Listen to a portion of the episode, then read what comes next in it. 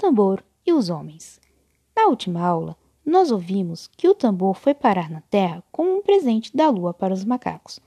Hoje descobriremos como o tambor foi parar nas mãos dos homens. Pois bem, eis que depois de receber o tambor da Lua, durante o resgate do nosso amigo macaquinho, os macacos aprenderam a tocar o tambor e desde então virou tradição receber com uma batucada os visitantes do santuário. E como o santuário era muito visitado, quase todo dia era dia de festa. Não demorou para que o som do batuque dos macacos chamasse a atenção dos vizinhos. O som do tambor invadia a floresta, vibrava nas árvores e ecoava nas cavernas, convocando toda a bicharada para festejar.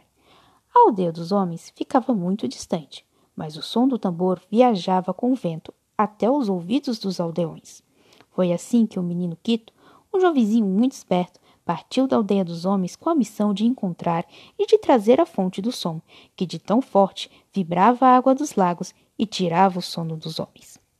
Quito viajou seguindo o som do tambor pela floresta. Foram dias de viagem sem destino certo.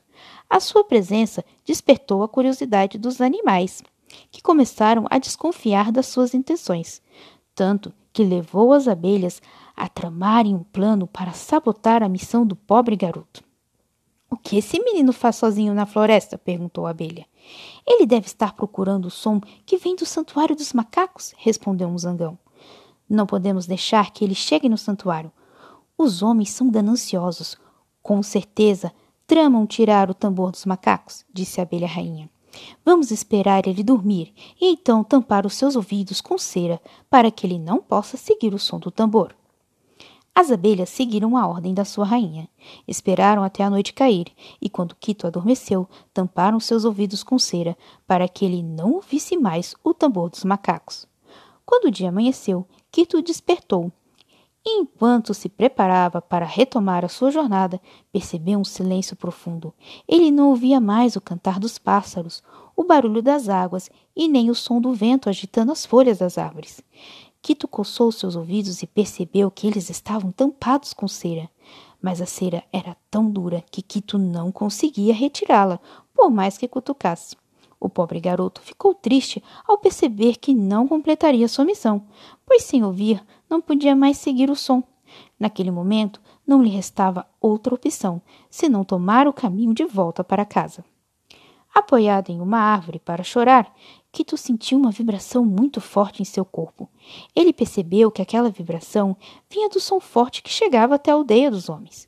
Seu coração se encheu de alegria ao perceber que, mesmo sem ouvir, poderia seguir o som pela sua vibração nos troncos das árvores. Quanto mais forte a vibração ficava, mais próximo da origem do som, Quito estava. Foi assim que Quito completou a sua jornada, chegando ao santuário dos macacos, descobrindo que a vibração e o som misterioso vinha de um tambor. Os macacos ficaram surpresos com a chegada do visitante, pois foram avisados pelos animais que as abelhas haviam tampado os ouvidos do menino com cera.